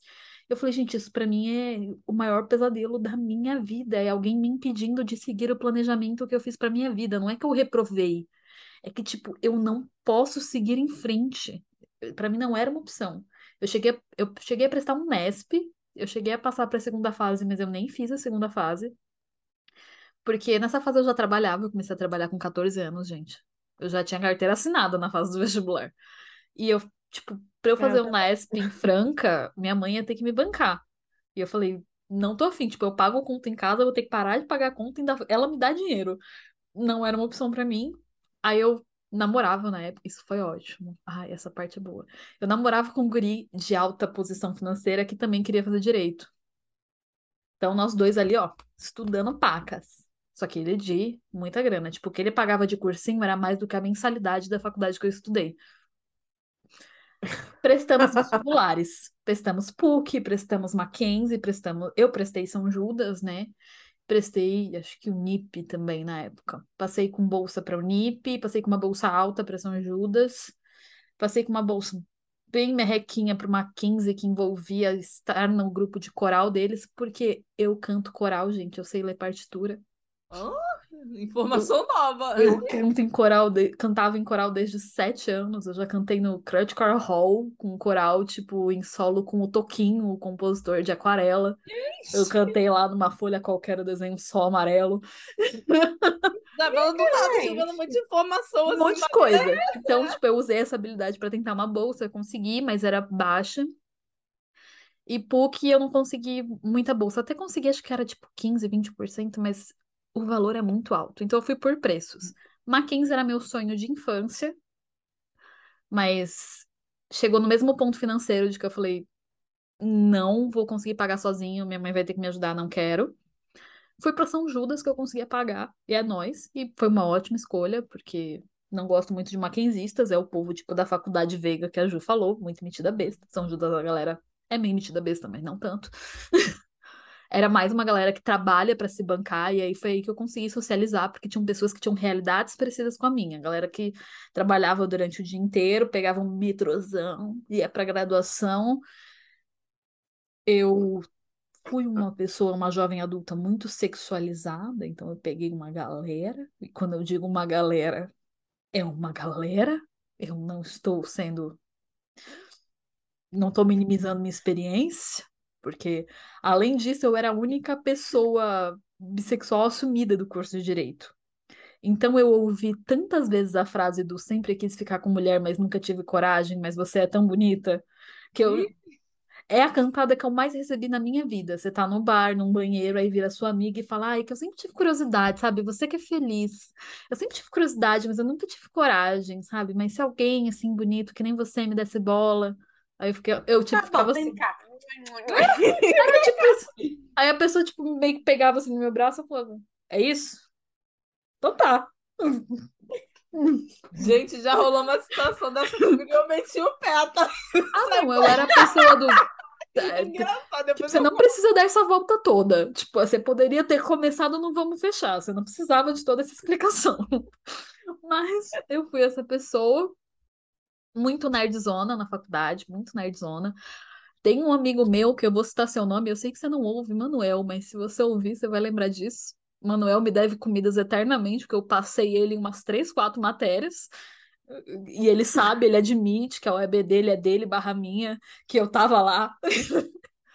eu tenho duas amizades muito fortes da graduação, que, tipo, eu fiz amizades boas durante a graduação. Tipo, meu primeiro ano, eu fiz amizade com a galera do fundão, e todo mundo reprovou, menos eu. Aí eu fiquei sozinha no segundo ano. E no segundo, todo mundo me achava esquisita, gente. Eu tinha um cabelo vermelho, maquiagem preta, batom vermelho, eu ia de coleira. Eu era uma pessoa estranha na faculdade. No segundo ano eu fiz amizade com duas gurias que meio que me adotaram, que elas sabiam que eu era esquisita, mas elas falaram, tudo bem, pode ser esquisita com a gente. Tipo, prova que eu surtei e não ia fazer a prova porque eu não conseguia decorar um artigo X de uma lei X. Eu tava indo embora, tipo, com meu caderninho falando, não vou fazer a prova. Que que essas minhas amigas me fizeram? Me pegaram pelo braço, me jogaram no banco de trás do carro de uma delas e me deixaram trancada até a hora da prova. Cárcere privado que chama. Mas eu fiz a prova e Caraca. passei. É nesse nível, minhas Funcionou. amizades. Funcionou. É tipo, ah, Isabela, durante o quarto ano da faculdade eu quase tranquei todos os dias a matrícula. Aí eu tava chegando na faculdade e falava, vou embora. Aí a minha amiga falava, por quê? Eu falei, porque se eu entrar, eu vou trancar a matrícula. Ela falou, então vamos juntos. E ela me levava embora até o metrô. Porque eu falava, que vontade de trancar essa matrícula. É, é desse jeito. E pior que foi, foi mais ou menos no mesmo período. Eu também já tava assim, isso não faz sentido. A minha mãe já não aguentava mais ouvir, porque tudo eu falava pra ela, mas não faz sentido o que eles estão falando. Mãe, Por quê? Por- Aí eu falava, mas não é útil. Aí minha mãe, mas não, não é tudo na vida que é útil. Eu falei, mas isso não é útil. Eu tava bem nisso porque era o ano que tinha mais direito penal e eu não gosto de direito penal, gente. Eu sou uma É. advogada que não gosta de direito penal e hoje em dia eu me encontrei na vida porque eu virei uma advogada que faz um pouquinho de tudo, só que nada. Porque eu não faço, eu não vejo juízes, graças a Deus. Eu posso ter meu cabelo azul, a minha cara de criança, porque eu virei uma advogada de contratos. Eu fico na minha casa e faço lei da vida dos outros, que contrato nada mais é do que você legislar a relação que duas pessoas estão firmando. Elas vão comprar um apartamento, você vai legislar aquela relação daquela compra. Elas vão, tipo, alguém vai contratar a Thaís. Eu vou fazer o contrato da Thaís com essa pessoa, eu vou legislar a relação da Thaís com essa pessoa, eu vou estabelecer o que é regra, o que pode, o que não pode, quando podem conversar, quando não podem. É muito bom. Você se mete na vida alheia, você determina o que elas podem ou não fazer, e você ganha pra isso. É muito bom. Se você gosta de fofoca, regras, e de se meter na vida dos outros, e de ser a pessoa que tem razão na discussão, direito contratual pode ser pra você. Aí, gente, tá vendo? Contrata a Isabela pra fazer propaganda pras faculdades. Contrata, pô. Gente, agora baixando o clima um pouquinho, porque eu lembrei dessa história da faculdade. Manda. Certa vez, que assim, biologia, a gente tem que fazer uma viagem, sabe? A gente foi pra Pissinguaba, que é um lugar aí de São Paulo que eu achei muito lindo, sinto vontade de voltar, lá em Ubatuba. Tinha uma mina que mora, inclusive, no mesmo bairro que eu. E, tipo, essa mina era doida por mim. Doida, doida. Mas na época eu era eu tinha namorada, entendeu? Eu tava firmona, lealzona, entendeu? Relacionamento fechado. E eu nunca tive é, aí tá. E era saber no esquema que a Isabela botou, que gosta de um sigilão e tal. E lá em Pissinguaba, olha, gente, que rolê, meu Deus do céu. Lá em Pissinguaba, a gente tinha que dividir banheiro e tal.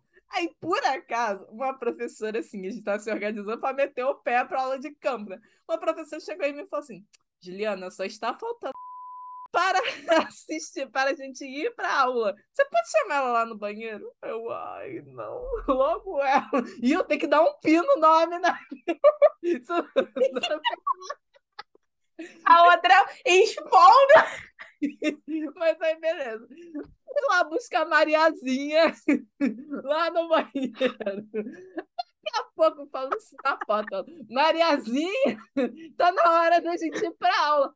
Daqui a pouco chega a mulher pelada e vem correndo assim pra mim e fala: É agora, Juliana. Eu, e caralho, eu fiquei branca na mente correndo. Como se estivesse sendo um demônio, gente.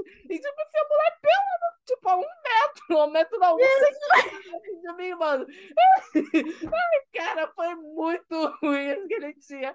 Mas isso que eu falei que minha, minha graduação, gente, foi muito divertido. que Eu rolava essas coisas quase todo dia. Eu achei chique. E aqui todo mundo já tinha se formado, pelo menos na primeira graduação, porque Thaís tem duas, quando recebeu o diagnóstico. Vocês acham que teria feito alguma diferença o diagnóstico durante a graduação? Certamente, nenhuma. É. Eu acho que eu teria tido menos vergonha de pedir as coisas que eu já pedia. Porque, assim, muitas das adaptações. É, porque Eu teria aquele pedido com convicção. eu, tipo, eu teria pedido sem ter vergonha nenhuma mesmo. Porque, por exemplo, em arquitetura, a gente tem muita matéria que não tem matéria. Entendeu? Não é um, não é um conteúdo que é passado ali com tema e tal, e vai passando. Na verdade, é um projeto. E aí o professor ele vai acompanhando a construção desse projeto. Você tem que construir ele na sala. E eu achava isso é, totalmente improdutivo e irritante. Porque ficar na sala com 30 alunos falando pra caralho e eu tentando projetar, eu queria dar um soco na cara de cada um. Então, às vezes, ou eu saía da sala e ficava em outro lugar projetando, tipo na biblioteca, ou eu ia na sala. Eu ia assim, eu ia nas primeiras aulas, o professor passava o que que era, eu ia embora. Perguntava para eles qual eram as datas de entrega, eu ia sempre no dia anterior, na aula anterior, a data de entrega e na data de entrega. E com o tempo de faculdade, conforme eu fui fazendo, sei lá, duas, três matérias com o mesmo professor, porque são muitos projetos, né, e acaba repetindo os professores, é, eu, o professor já me conhecia, então se eu tivesse, tipo, duas aulas no semestre com o mesmo professor, eu só ia em uma aula dele. eu ia em uma, e naquela mesma uma aula eu já falava, então, aproveitando que eu já tô aqui, vê esse negócio aqui, dou outra aula. Mas tá, já dá outra aula. Mas eu só quero a pergunta. E muito autista que sou, eu já chegava com a pergunta e com a resposta. Era só para confirmar. Você tá vendo isso daqui? Então, eu solucionei assim, tá bom, né? Obrigado. A pessoa não tinha nem oportunidade de falar, eu só queria expor. tipo assim, ó, deu merda e eu consertei. Beleza, beleza. E vou embora. Tô é fazendo alguma que... coisa, viu? Oi. É, foi tipo isso. Eu lembro que teve uma matéria de interiores é, residenciais, que é justamente o meu hiperfoco máximo, né? Que é, é, o hiperfoco do hiperfoco, digamos assim. É o ponto dentro dali dos espaços e da arquitetura que eu mais sou apaixonada, que são as residências. E aí eu fui fazer um, a matéria. É, eu fui nas três primeiras aulas e só entreguei o projeto final. E aí, quando eu cheguei para entregar o projeto final, professora, você não faz essa matéria? Eu faço sim, tô aí na tua lista, ela. Mas você faltou? Aí eu falei, não, eu faltei o máximo que eu podia. eu não... Caraca, mano! Não, não é... né? Tipo assim, eu faltei o máximo que eu podia. Não é que eu ela... faltei, eu calculei muito estrategicamente isso aqui. É, eu fui e vi as primeiras semanas, depois não vi mais. E aí tô aqui hoje. Aí ela, não, mas não tem como você passar nessa matéria. A gente chamava eu... isso de turista na minha graduação. Ó, oh, o turista veio pra prova. Exatamente. Aí ela, assim, descrente de mim, virou para mim e falou: Mas não tem como você passar nessa, né, nesse projeto. Eu não vi o seu projeto sendo feito. Aí eu olhei para a cara dela assim, e falei assim: Professora, sendo bem sincera, eu sou designer de interiores, eu trabalho com interiores residenciais, dá uma olhadinha no projeto. E aí eu fui e entreguei o projeto. Ela me deu 10. Puta! Me deu 10. Apenas porque não poderia contestar. Eu tive aula com ela de novo. Eu tive aula com ela de novo. Quando ela me viu, ela falou assim: Cara, você não vale nada, né? Você me entregou o projeto. Crente que não ia dar nada. Eu, eu não tava certa. Tipo assim. Hoje em dia a gente se tornou amiga. Eu fiz estágio com ela, eu dei monitoria em diversas aulas dela, porque, tipo assim, ela achou tão engraçado a sinceridade. Mas é aquilo, né? Misturou eu, palhaça do jeito que eu sou, com a sinceridade do autista. Só com um cálculo perfeito de quantas aulas você poderia ou não faltar. Cara, não, e menina, depois que eu descobri falando. que se eu passar com nota, eles não me reprovam de falta, aí é que eu não ia mais em aula nenhuma. Eu só ia Ela fez quase um EAD. Foi. Mano, mas é mesmo. que você falou foi muito importante para eu lembrar de uma coisa que eu tinha esquecido. Faria diferença se tivesse diagnóstico. Porque eu dava maior rolê nas matérias que eu não gostava. Tipo, eu saía, levantava, dava uma rolê, ficava andando, dava uma volta. Por que eu fazia isso? Exatamente. Porque, cara, eu ficava muito ansiosa em sala de aula. Tipo, eu não isso. conseguia me concentrar, entendeu? Aí tinha mais anos que, tipo assim, a minha ex, ela até demonstrava que normalmente eu levava frutinha, todinho pra assistir aula. Aí do nada eu tava desenhando numa banana, numa casca de banana. Eu levava não, crochê. Eu era, eu era a menina cansada. do crochê na graduação. A Thaís é a menina do crochê. Eu era Ninguém muito cansada. Nome, tipo, aulas que eu já sabia. O direito trabalhista é uma coisa que eu sei muito, apesar de eu não trabalhar com. Eu sei muito direito trabalhista. Eu não ia nas aulas de direito trabalhista. E eu sou muito amiga da professora, ela me segue, eu acho até que ela ouve. Oi, Lucila. É, mas. É, Lucila, olha, tirar esse O. Mas eu não ficava na aula dela. A aula dela era de sexta-feira, as duas últimas aulas. Eu não fui em nenhuma. Eu não tava lá. Tipo. Ah, mas com que nota você passou? Com média excelente.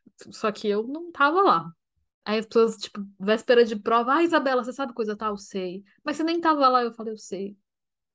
Não tava mesmo. Pois é. tava em casa. Sexta-feira, as últimas horas, eu tava o quê? Dormindo. É. Eu era muito visitante, porque chegou um momento que o cara, ele era é, coordenador da, do curso. Uhum. E ele nunca tinha visto a minha cara. E aí ele, eu cheguei na matéria, ele, quem é você? E já era tipo assim, sexto período. Então já tava algum tempo ali na faculdade, dava tempo dele saber quem eu era.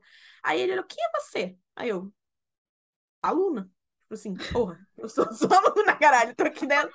Qual é o teu nome? Aí eu, Thaís. Ele, eu não conheço você, você deve ser aquele tipo de aluno, aluno visitante só, né? Aquele que só vem. Aí você aqui. falou, é. Eu fui- falei, sou.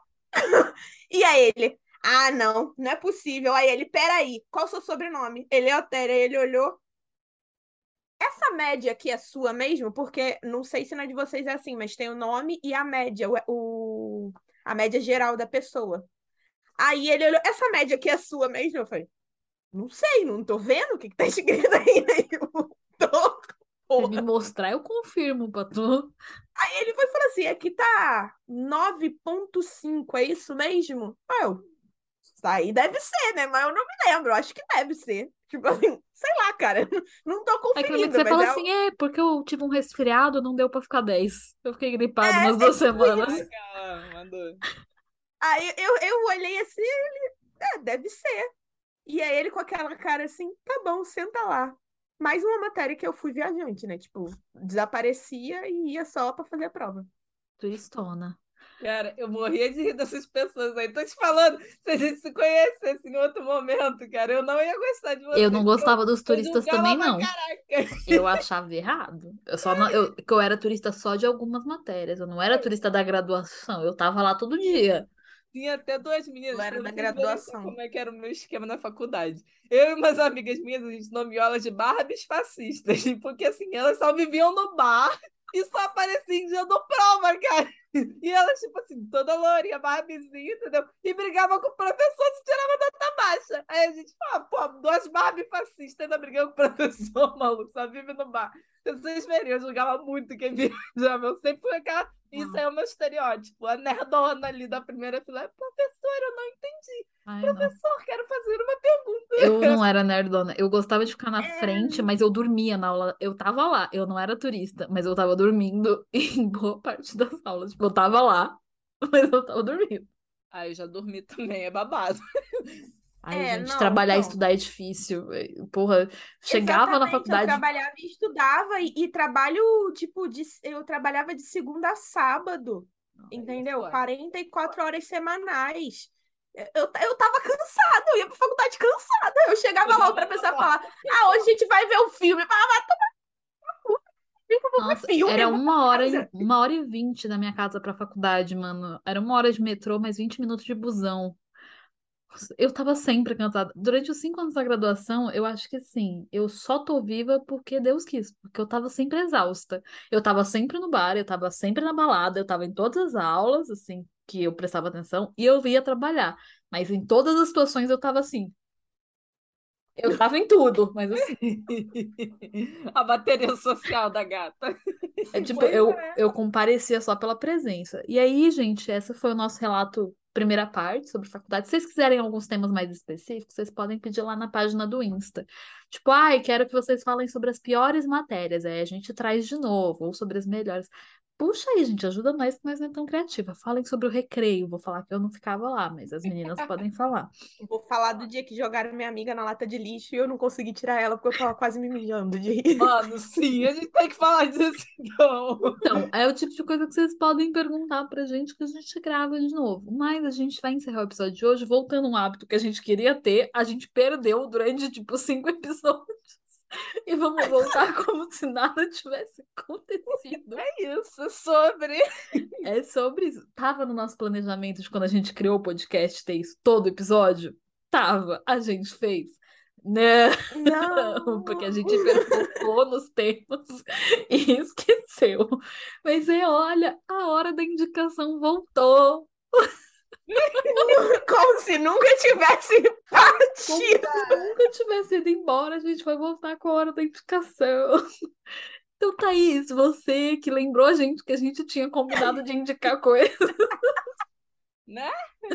Gente, não é maldade, a gente não, a gente simplesmente ignorou o fato de que existiam indica- indicações no final do episódio, tipo, Esquecemos do Exatamente. churrasco. porque eu não sei se vocês sabem, mas eu luto pra encerrar os episódios, é uma briga de todo mundo falando. Então, encaixar a parte de indicações no final é muito difícil. Mas Pois vamos é, lá, né, Thaís. gente? Ai, Jesus. Então, gente, a minha indicação de hoje é um pequeno jabá, digamos assim. É a minha irmã. Ela foi escolhida para poder apresentar a pesquisa dela é, num Pesquisa de que área?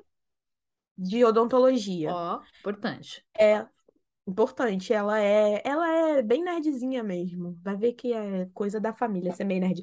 Mas então, voltando aqui, ela foi selecionada para apresentar a pesquisa, só que nós somos do Rio, a a- o seminário que vai acontecer vai ser lá em São Paulo, e ela precisa de dinheiro, porque a, gente é pobre, né, no caso.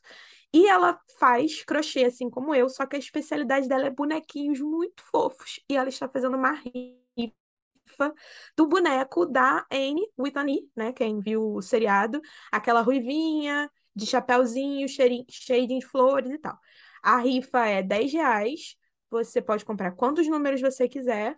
E você, se for for sorteado, você ganha esse bonequinho que ele tem acessórios, gente. Ele tem chapéuzinho, ele tem coroinha de flor, ele tem. é- é- ele tem pintinhas na bochecha. É muito fofo. E é assim, para você ter noção do valor, ele é em torno de uns 200 reais para você comprar. Se você quiser encomendar, ela faz, tá? Para você. Inclusive, ela faz especialzinho para você. Tô fazendo jabá total, né? Era indicação, não. Eu tô aqui expondo a minha irmã. Ai, vai pro jabá, fiota. É Isso pro aí. jabá, é por um bem científico. A gente fez um tema aqui de faculdade. A gente, né, Su- vamos. Super a ver. Ela vai se formar agora, no final do ano. Ela tá doida para poder se formar, tendo ido apresentar isso e tal, porque ela pretende e seguir, ah, de alguma forma, essa, essa, esse lado mais científico, né, de estudos e tal, tipo a Ju, sabe? Ela pretende virar cientista. É, e então você ajuda muito se você puder ir lá comprar um númerozinho ou compartilhar, ou se você quiser um, um amigurumi, que é o nome desse bonequinho de crochê, especialzinho feito pra você, com seus cachinhos, tipo assim, imagina um que lindo da Isabela, de cabelinho azul assim altos. ficar Ah, que coisa fofa. Ai, gente, tudo que tem a minha lindo, cara fica bonito. Encomenda lá. Amei, Então, pra mano. quem quiser, é só procurar é, Laís Eleutério no Instagram ou Morfo, Morfo com PH, Amigurumi, que é o perfil dela, onde ela coloca os amigurumis lá. Então, se você não tiver interesse na Anne, você pode encomendar um outro, encomendar um Você pode, chaveiro. inclusive, encomendar um meu. Falar, olha, eu quero um amigurumi da Isabela, porque vai ficar Nós bonito, eu três, recomendo. mano. Imagina. Uhum. Cara, a gente vai botar também no link do episódio, naquela descriçãozinha, para ficar mais fácil para as pessoas. Isso, a gente coloca lá no Sim. Insta, a gente ajuda no jabá. É. Ju, você pensou em Ajuda, alguma indicação? Eu Assim, já que a gente está falando sobre professores e tal, que ele, assim, ele é Pera, repete. Que... repete que cortou. Cortou. Então vamos lá, início. Já que a gente falou de escola, faculdade, professores, eu vou indicar um professor meu que, tipo assim, que foi foda pra minha formação. E ele tem um Instagram bombadinho. É arroba aqui pensando 01. Lá ele fala sobre pensamentos dele, ele faz questionamentos raciais até.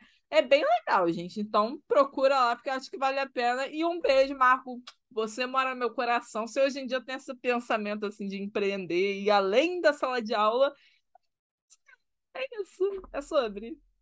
É sobre. Achei, achei interessante, achei Fofo, legal. né? Eu achei fofo é, o, o pedido dela. Nossa, É gente, eu- que- agora eu vou inventar uma indicação agora, porque eu pensei, não. Ai, vamos lá, gente, eu tenho que ser criativa. Eu vou ser clichê, vou ser clichê, ano de eleição, né? Eu acabei de falar aqui da minha graduação. Se vocês não sabem, quem estuda direito estuda muito sobre política, a gente entende o que significa cada carguinho do, do governo, como que se cria uma lei, o que que é Constituição. As coisas a gente estuda, então vamos falar de política de 2022, de Fora Bolsonaro e de vamos indicar a página da André Werner, que é uma ativista da causa auti- autista. Acho que vale a pena. Se você estiver ouvindo a gente, vem aqui. Mas se você não estiver ouvindo e alguém que você conhece estiver ouvindo, chama ela para vir aqui. É isso. Isso aí, Então, bota este- o Lula lá, tá bom? É, vamos lá, todos. Voto é secreto. Põe a roupinha vermelha. Declaro O voto é posicionamento secreto. político. Voto é secreto. Todo mundo. Olha o print.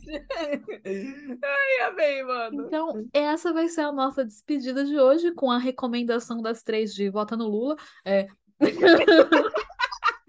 eu acho que essa é uma recomendação em comum. É, vote em qualquer um que não seja Bolsonaro. E É, aí, aí, eu, aí é verdade. É isso aí mesmo. É exatamente isso. Volte qualquer um, menos no coiso.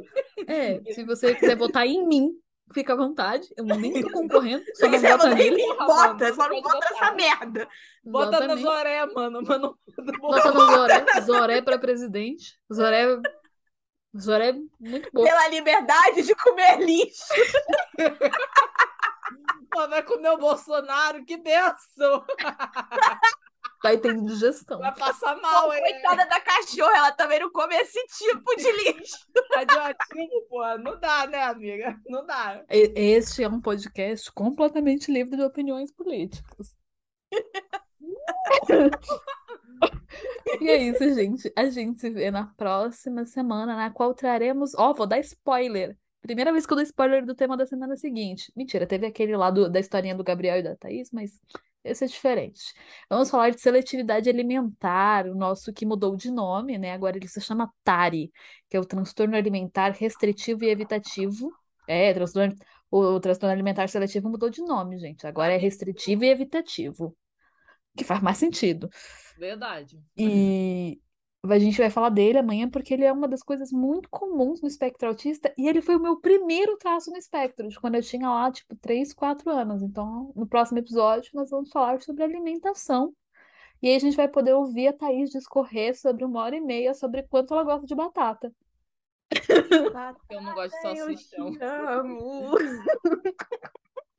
Ba- É, ó, eu sinto informar, mas na minha escala de amor é tipo assim, ó, batata, Zoré, Gabriel. Tamanho, mano. Não, não, falando assim, dos amores de dentro da minha casa, a Ah, batata tá. Batata vem primeiro, no caso da Thaís, mas a gente vai falar mais disso.